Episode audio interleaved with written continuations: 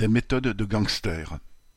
Le journaliste Victor Castanet, qui a publié le livre Les Fossoyeurs, dénonçant le groupe d'EHPAD Orpea, a également dévoilé que la direction de ce groupe lui a proposé 15 millions d'euros pour qu'il arrête son enquête. Parallèlement, la juriste Camille Lamarche, qui a travaillé dans le service RH du groupe Orpea, a dénoncé ces méthodes de répression syndicale. Ce qui a motivé sa direction à mettre un tel montant sur la table pour étouffer l'affaire n'était pas le souci pour l'image du groupe. Cela fait des années que la réalité sordide des EHPAD est connue et dénoncée par de nombreux soignants et familles de résidents, bien au-delà du groupe Orpea. Un exemple en est la grève victorieuse de 117 jours menée en 2017 par les aides-soignantes, les aides médico-psychologiques et le personnel de cuisine de la maison de retraite Les Opalines de Foucheran dans le Jura. Elle avait été relayée dans des médias nationaux et avait suscité de nombreux reportages.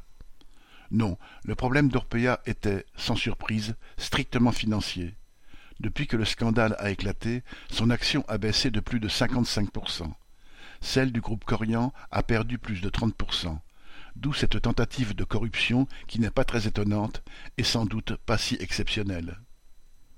C'est également le cas de l'autre facette de ces méthodes patronales la répression syndicale visant avant tout la CGT.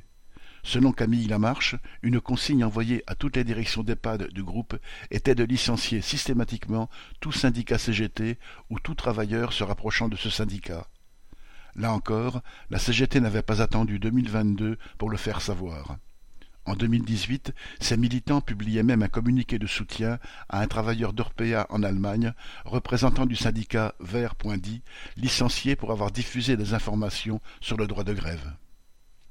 Toutes ces méthodes sont connues des travailleurs de bien des entreprises et sont aussi vieilles que le capitalisme. Leur remède aussi. Les lanceurs d'alerte sont utiles, mais seule la force des travailleurs qui font les profits de ces requins et qui font fonctionner toute la société pourra changer la donne. Thomas Baumer